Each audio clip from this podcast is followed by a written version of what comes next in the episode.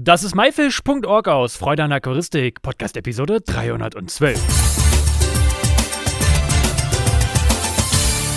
Hey zusammen, schön, dass du meinem Gast und mir heute zuhörst. In der heutigen Episode geht es um große Aquarien und Aquarienanlagenplanung. Was man beachten sollte und vielleicht auch einige kleine Tipps und Tricks. Dazu habe ich Torben Hohmann von amazonasbecken.eu am Telefon. Hallo Torben, wie geht's dir? Wie ist die Lage bei dir?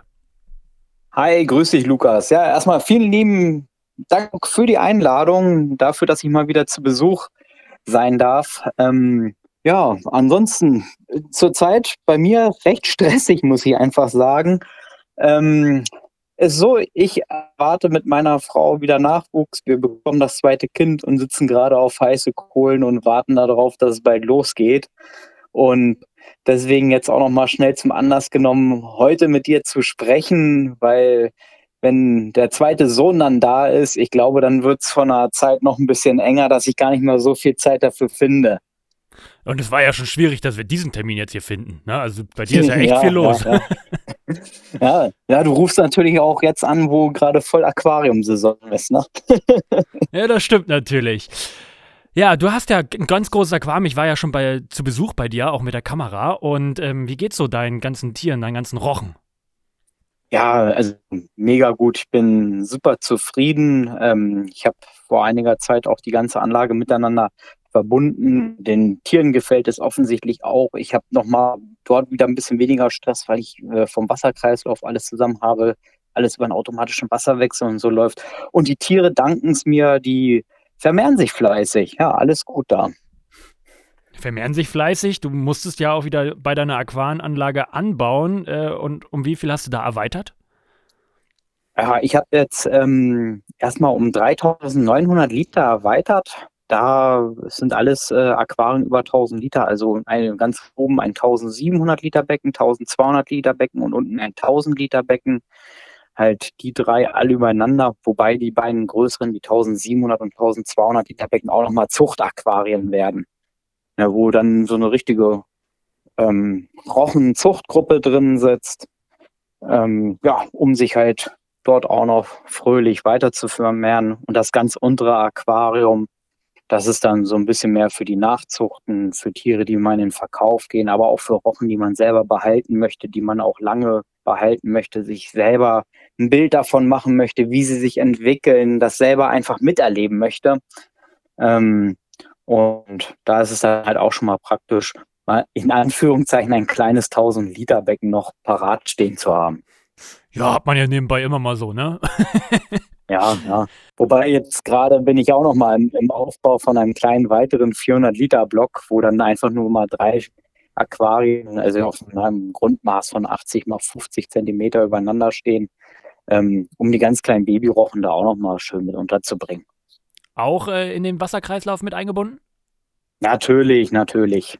natürlich. Du hast äh, den automatischen Wasserwechsel angesprochen. Ähm, wie sieht der aus? Wie oft musst du den machen? Also wie oft musst du einen Wasserwechsel machen und wie funktioniert das überhaupt? Ich mache das Ganze darüber einfach täglich. Ähm, ja, weil so hat man natürlich stabilere Wasserwerte, als wenn man das Ganze einmal in der Woche macht. Und täglich ähm, auch aus dem Grund, weil ich Warmwassersolar auf dem Dach habe. Damit wird das Leitungswasser und die Heizung natürlich auch mit erwärmt. Und ähm, ja, ich sag mal so, immer so zur Mittagszeit rum, 13 Uhr, wenn, mal ganz ehrlich, gerade im Sommer, jetzt haben wir natürlich gerade ein bisschen Schiedwetter auf Norddeutsch gesagt, ähm, aber im Sommer, wenn sich das Wasser gratis erwärmt und man dann seinen automatischen Wasserwechsel einfach durchführt, dann hat man das mit gratis aufgewärmtem warmem Wasser. Und das ist natürlich mega praktisch und kostengünstig. Weil ne, bei so einer großen Anlage, also insgesamt äh, gehe ich jetzt auf 15.000 Liter, wo natürlich auch entsprechend Wasserwechsel gemacht werden muss. Also so an die 2000 Liter pro Tag. Ähm, da muss man natürlich schon mal so ein bisschen drauf achten, wie das Ganze passt. Ja, und rein technisch habe ich das so gelöst. Ähm, aus dem Gartenbereich, ich habe so einen Gardena Bewässerungscomputer da angeschlossen und der lässt halt einmal am Tag für eine Stunde das Wasser da durchlaufen und das überschüssige Wasser geht über einen Notüberlauf, kann man dazu sagen, halt über einen Überlauf, der in der Filteranlage ist, einfach ins Abwasser hinein. Nicht schlecht. 2000 Liter am Tag. Ich bin ja gerade dabei, meine Aquarien mit 2400 Liter mit Osmosewasser zu befüllen und äh, das kriege ich an einem Tag nicht hin. nee, nee, nee, nee. Das ja, Osmoseanlage dauert natürlich nochmal alles ein bisschen länger. Habe ich zusätzlich auch noch mit angeschlossen. Die springen mehrmals am Tag über eine Zeitschaltuhr an. Ne? Aber das ist schon wieder das Praktische, wenn man einen riesigen Wasserkreislauf hat. Da haut man das Osmosewasser einfach so mit in die Anlage rein. Das vermischt sich mit diesem riesigen Wasservolumen, man muss nicht vorher irgendwas zusammenpanschen. Ähm, die Erfahrung wirst du ja sicherlich gerade machen, ne? Ja, richtig. Mache ich gerade aktuell. Sag mal, du hast ja das große Aquarium im Wohnzimmer stehen. Darunter hast du ja auch schon deine Aufzucht- und Quarantäne-Aquarien. Und dann hast du noch den zusätzlichen Raum. Ist der jetzt komplett ausgeschöpft? Weil ich kenne ja jetzt Videos und Fotos davon. Ähm, oder meinst du, da hast du noch irgendwo doch noch eine Ecke, wo was hin könnte? Ja, ich habe eine Ecke, selbst mein kleiner dreieinhalbjähriger Sohn hat mich gerade gestern äh, darauf hingewiesen, dass da ja noch Platz ist in einer Ecke, aber in dieser Ecke, da habe ich einen Deal mit meiner Frau, da steht der Schuhschrank. da steht der Schuhschrank meiner Frau ah. und ähm, muss sagen, der Raum war vorher auch Gästezimmer. Ähm, wir mussten zusätzlich auch noch eine Vereinbarung treffen, dass wenn wir jetzt Gäste haben, die ähm, übernachten quasi auf einem ausgebauten Dachboden, die wir haben, dass ich die Koffer und das Gepäck dann nach oben tragen muss. Ähm, da muss man dann natürlich, um so seinen Traum zu erfüllen, so ein bisschen einen sauren Apfel beißen. Das macht man dann gerne. Aber ja, was soll man sagen? Dann kam Corona und all was dazu. Seitdem haben wir eh keine Gäste. ja, dann, ne? Kann der Dachboden ja auch nochmal herhalten. Richtig. Heute wollen wir ja speziell mal so ein bisschen über Aquarienplanung im größeren Stil reden. Ähm, du hast mir ja natürlich auch geholfen. Ich habe meine Aquarienanlage auch in einem größeren Stil jetzt aufgebaut. Ähm, was kannst du dazu genau sagen? Ähm, ja, im Grunde genommen, erstes Stichwort ist immer das Maximum rausholen. Von der Planung her gleich so alles durchplanen, dass man diesen verfügenden stehenden Platz ähm, voll rausholt, was halt irgendwie geht. Auch wenn man den jetzt sofort noch nicht benötigt, ähm, aber dass man später auf alle Fälle auch durch weitere Erweiterungen in so einem Raum zum Beispiel, wie, so wie wir es bei dir ja auch geplant haben quasi, ne? Ähm, dass man dann halt ja wirklich alles rausgeholt hat, weil es wäre einfach super ärgerlich, äh, wenn man im Nachgang anfangen muss, irgendwas wieder umzubauen. Ja, das auf jeden Fall. Ähm, das hast du auch bei mir sehr, sehr gut durchdacht, weil ich hätte das auf jeden Fall anders gebaut und mir tatsächlich auch für die Zukunft was verbaut. Aber welche ähm, wichtigen Faktoren spielen natürlich auch eine Rolle? Ich meine, äh, große Aquarien wiegen natürlich auch etwas. Worauf sollte man da auf jeden Fall achten? Ja, wenn man schon über das Gewicht nachdenkt, natürlich auf alle Fälle die Statik hält der Fußboden in diesem Raum das überhaupt aus, was ich dort vorhabe? Mega wichtiges Thema, bevor man dort eine richtige Bruchlandung erleidet. Ich sag mal so, man hat vielleicht nur schwimmenden Estrich, vielleicht sogar noch mit einer Fußbodenheizung mit drin, baut da eine riesige Anlage auf, auch auf Alugestell oder so, wie wir das bei dir gemacht haben.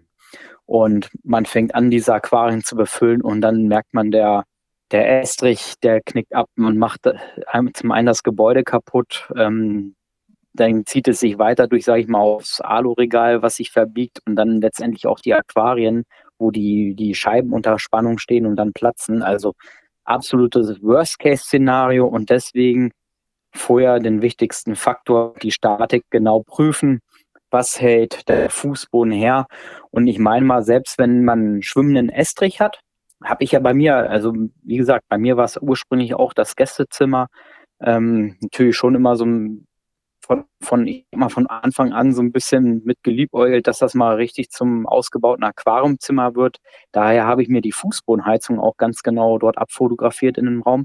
Und ich habe zum Beispiel an der ähm, Fußbodenheizung dran vorbeigebohrt und Stützen bis in die Bodenplatte halt ähm, gebohrt beziehungsweise dort eingeklebt, die dann durch diesen Estrich durchgehen, um das Ganze zu tragen. Neben der Statik sollte man aber auch noch mal beachten, dass so eine große Anlage richtig viel Zeit in Anspruch nehmen kann und deswegen sollte man die gleich, ich sag mal, zeitoptimierend aufbauen. Ähm, wenn man die Möglichkeit hat, automatischen Wasserwechsel zu machen, dann macht das unbedingt. Ja, weil das, das würde sich bei so riesigen Wasserwechseln immer richtig in die Länge ziehen und kann dann auch irgendwann mal anfangen zu nerven. Deswegen ähm, sowas dann halt schon mal so fertig machen, dass man dort nicht viel Arbeit hat. Auch, dass man einfach eine riesige Filteranlage hat, ähm, wo man dann halt auch nicht, ich sag mal, einmal im Monat mit reinigen muss und machen muss, ähm, dass man dort eine lange Standzeit hat, um auch nicht ständig dran arbeiten zu müssen. Und nächstes, ja auch ziemlich wichtiges Thema, wenn man große Aquarien halt hat oder insgesamt großes Volumen hat, ähm, dass man mal so ein bisschen auf die Energiekosten guckt, dass man dort sparsam arbeitet. Ne, da geht's los, wie heizt sich das Ganze? Ähm, wie in meinem Fall, da habe ich es über die Gasbrennwerttherme, die halt mit Wassersolar läuft, ähm, so an der Hausheizung mit angeschlossen. Das schon mal eine riesige Energieersparnis. Ähm, da auch noch mal ganz schnell einen kleinen Trick zur Seite noch. Ähm, das mache ich auch so, dass ich tagsüber, wenn Warmwassersolar mitläuft, lasse ich die Aquariumanlage von der Temperatur ein bisschen ansteigen auf 30,5 Grad, weil also Rochen mögen sehr, sehr warm. Und nachts darf das Wasser wieder bis auf 29 Grad abfallen, bis, ähm, ich sag mal, die Gasbrennwerttherme wieder anfängt zu arbeiten und das Aquarium wieder mit Energie versorgt. Das hat mir schon eine riesige Energieersparnis gegeben, muss man echt sagen. Und da dann weiter halt geschaut, kann man auch noch halt gucken, ob man vielleicht auch Photovoltaik oder sowas mit einbindet.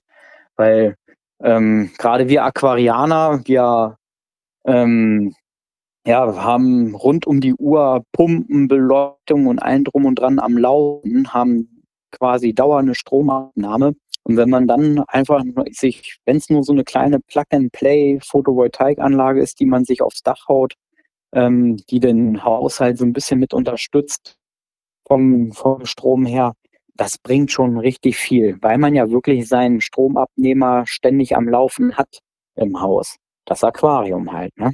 Ja, auf jeden Fall sehr, sehr erstaunlich und auf jeden Fall ein sehr wichtiger Faktor.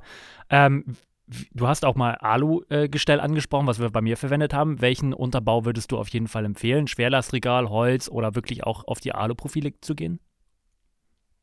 Ja, das ist natürlich alles so ein bisschen Geschmackssache, was man vom Optischen auch, auch mag. Ähm, man muss sagen, mit den Profilen, weil die ja im Gegensatz zum, zum Holz, was die gleich, gleiche Tragfähigkeit bräuchte, sind Aluprofile schon mal viel, viel dünner. Ähm, noch dicker wird man, wenn man Steine verwendet, aber ist im Grunde genommen auch nicht das Schlechteste. Also mein, mein Hauptbecken im Wohnzimmer, das steht ja auch auf gemauerten Steinen.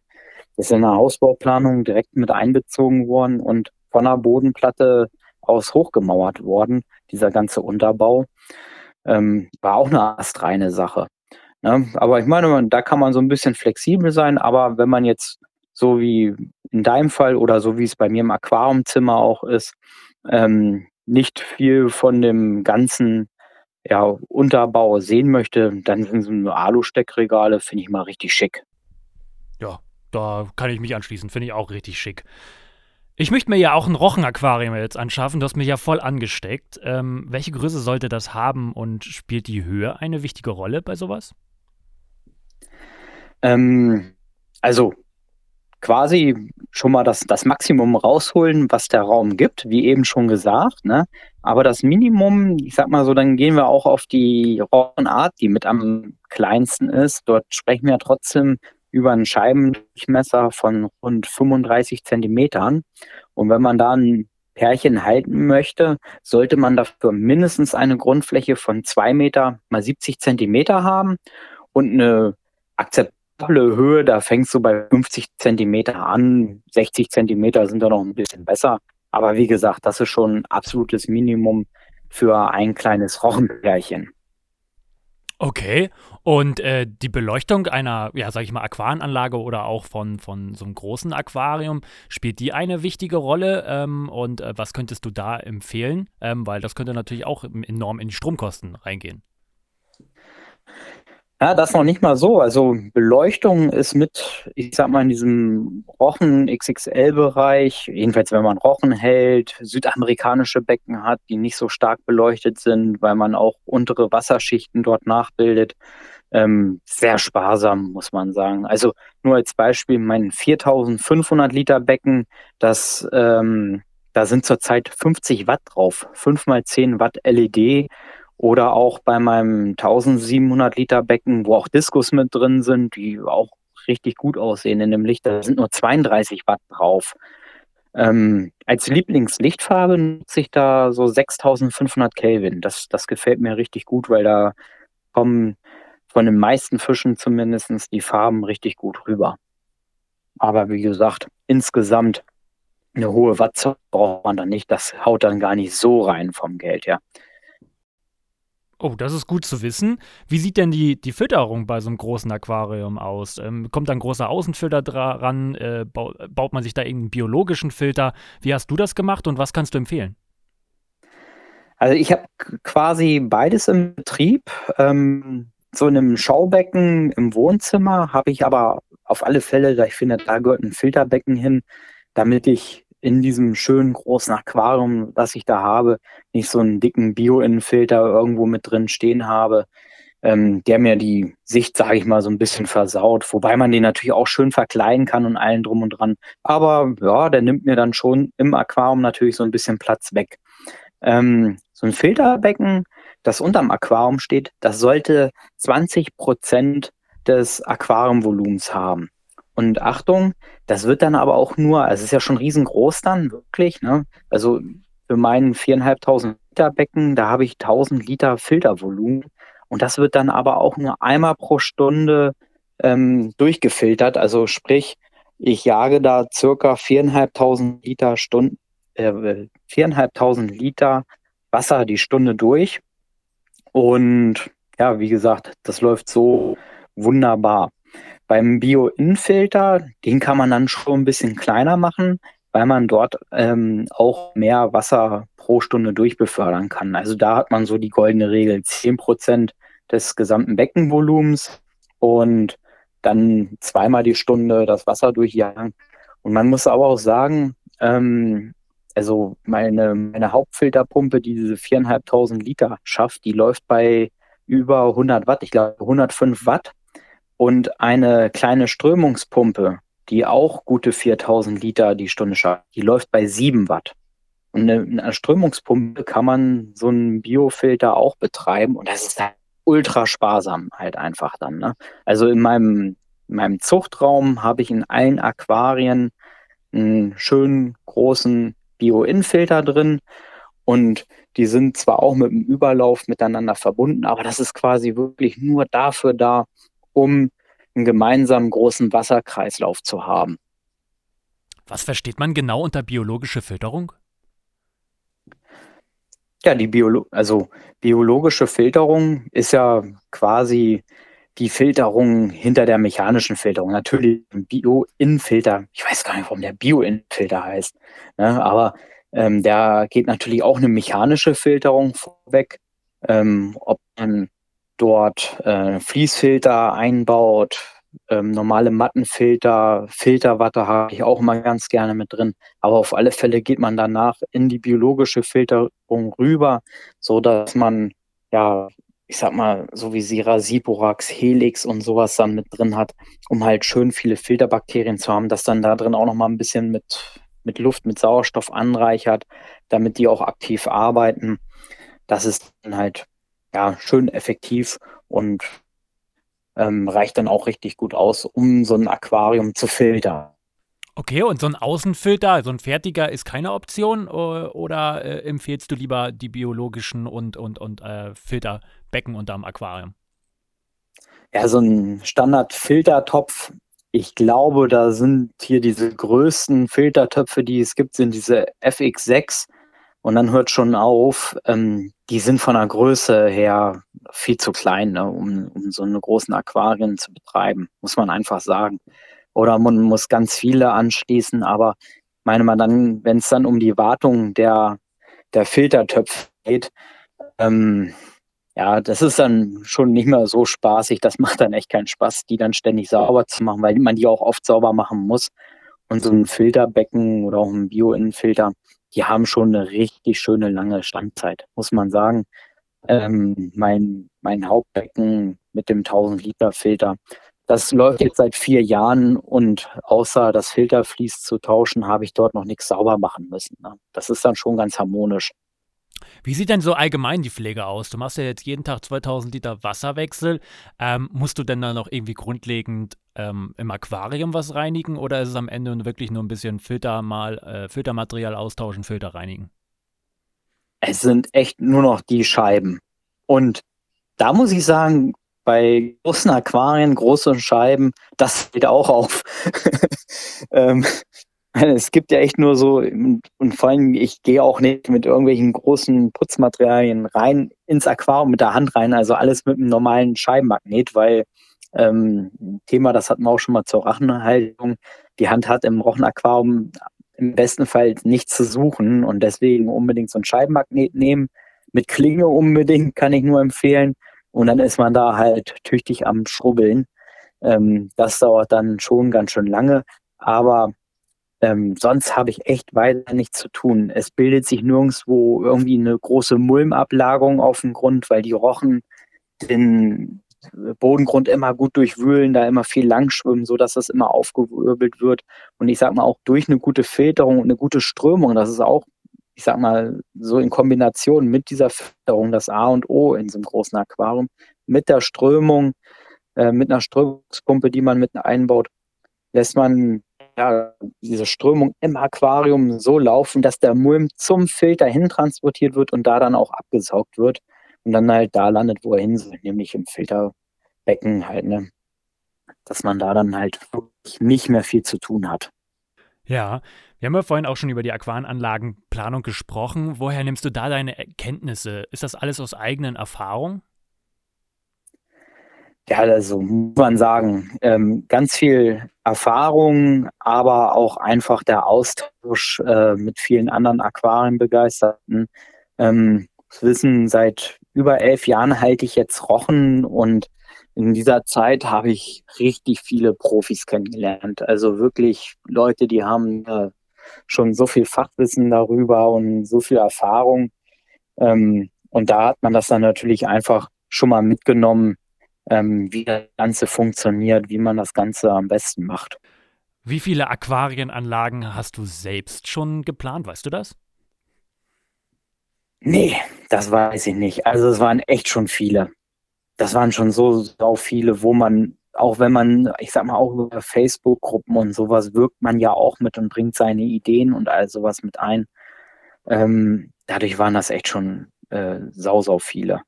Ähm, ähm, oft ist es dann aber halt auch nicht mal die komplette Planung von vornherein.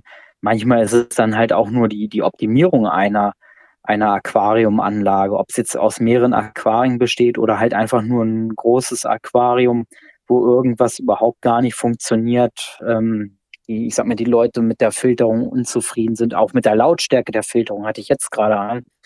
Dem hat man in Überlaufschacht nur eine einzige Bohrung reingemacht. Ähm, da gehört aber unbedingt mindestens eine zweite dazu, um Notüberlauf zu haben. Und man hat es einfach von oben das Aquarium hat, hat eine Höhe von 1 Meter und darunter sind auch nochmal 80 Zentimeter Platz ähm, quasi bis zum Filterbecken und das hat der einfach runterplätschern lassen. Das ist natürlich ultra laut und da muss man dann auch mal optimieren. Da helfe ich dann aber auch gerne, ne? Weil ähm, der sagt dann auch so, oh, meine Frau, die killt mich bald, das ist hier mega laut im Wohnzimmer, da hat man mir was ganz Schlimmes aufgebaut und dann helfe ich da auch gerne mal weiter. Ne? Ähm, schon, schon toll, was man so sieht. Mal ganz ehrlich, die Schuhecke bei dir im Aquarienzimmer, kommt da jetzt auch noch ein Aquarium oder Aquarien hin oder müssen die Schuhe da bleiben? Nee, die Schuhe bleiben da. Das ist für den Hausfrieden das Beste. Sag mal, kann man dich kontaktieren, wenn man äh, Hilfe braucht? Ähm, sag mal so, äh, ist schon so ein bisschen schwieriger, weil, wie gesagt, äh, Familienvater, jetzt bald auch mit zwei Kindern, ähm, das Gewerbe nebenbei am Laufen mit den Aquarien. Wie gesagt, ich mache es auch nur nebengewerblich als, als Hobby halt echt. Ne? Ähm, muss meinem Hauptberuf da auch immer noch nachgehen, habe auch noch andere Projekte gerade am Start. Ähm, ist schon ein bisschen schwieriger, aber ich meine mal so, die, die Basis äh, ähm, meiner, meines Kontaktes, das ist ja echt die Homepage amazonasbecken.eu. Meine, da kriegt man schon mal sau viele Informationen, wenn man da auch mal sich irgendwie schlau machen möchte über Filterung, über große Projekte. Da habe ich eigentlich alles, was ich so in den letzten Jahren gemacht habe, immer mit dokumentiert und äh, dort auch draufgebracht und natürlich auch letztendlich ganz viel über YouTube halt, ne? weil Videos nun mehr als ein paar Bilder und da kann man besser erklären. Deswegen habe ich dann auch mit YouTube angefangen. Ähm, da kann man schon halt ganz viel sich drüber informieren. Auf jeden Fall, kann ich auf jeden Fall empfehlen. Schaue ich auch mal alles und äh, verlinke ich auf jeden Fall auch alles hier in der Beschreibung. Torben, hast du noch irgendwas, was du unseren Zuhörern gerne auf den Weg geben möchtest?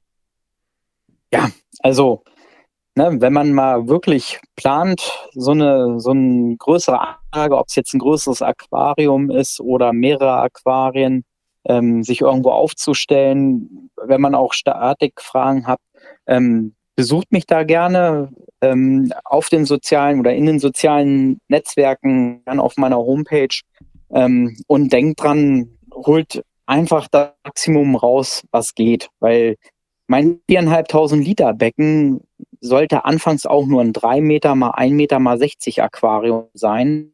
Und man muss sich vorstellen, das ist ja mit einem, trotzdem mit einem riesigen Aufwand verbunden. Man macht einen Unterbau, den man mauern muss. Äh, man legt Heizungsrohre hin, Wasseranschlüsse.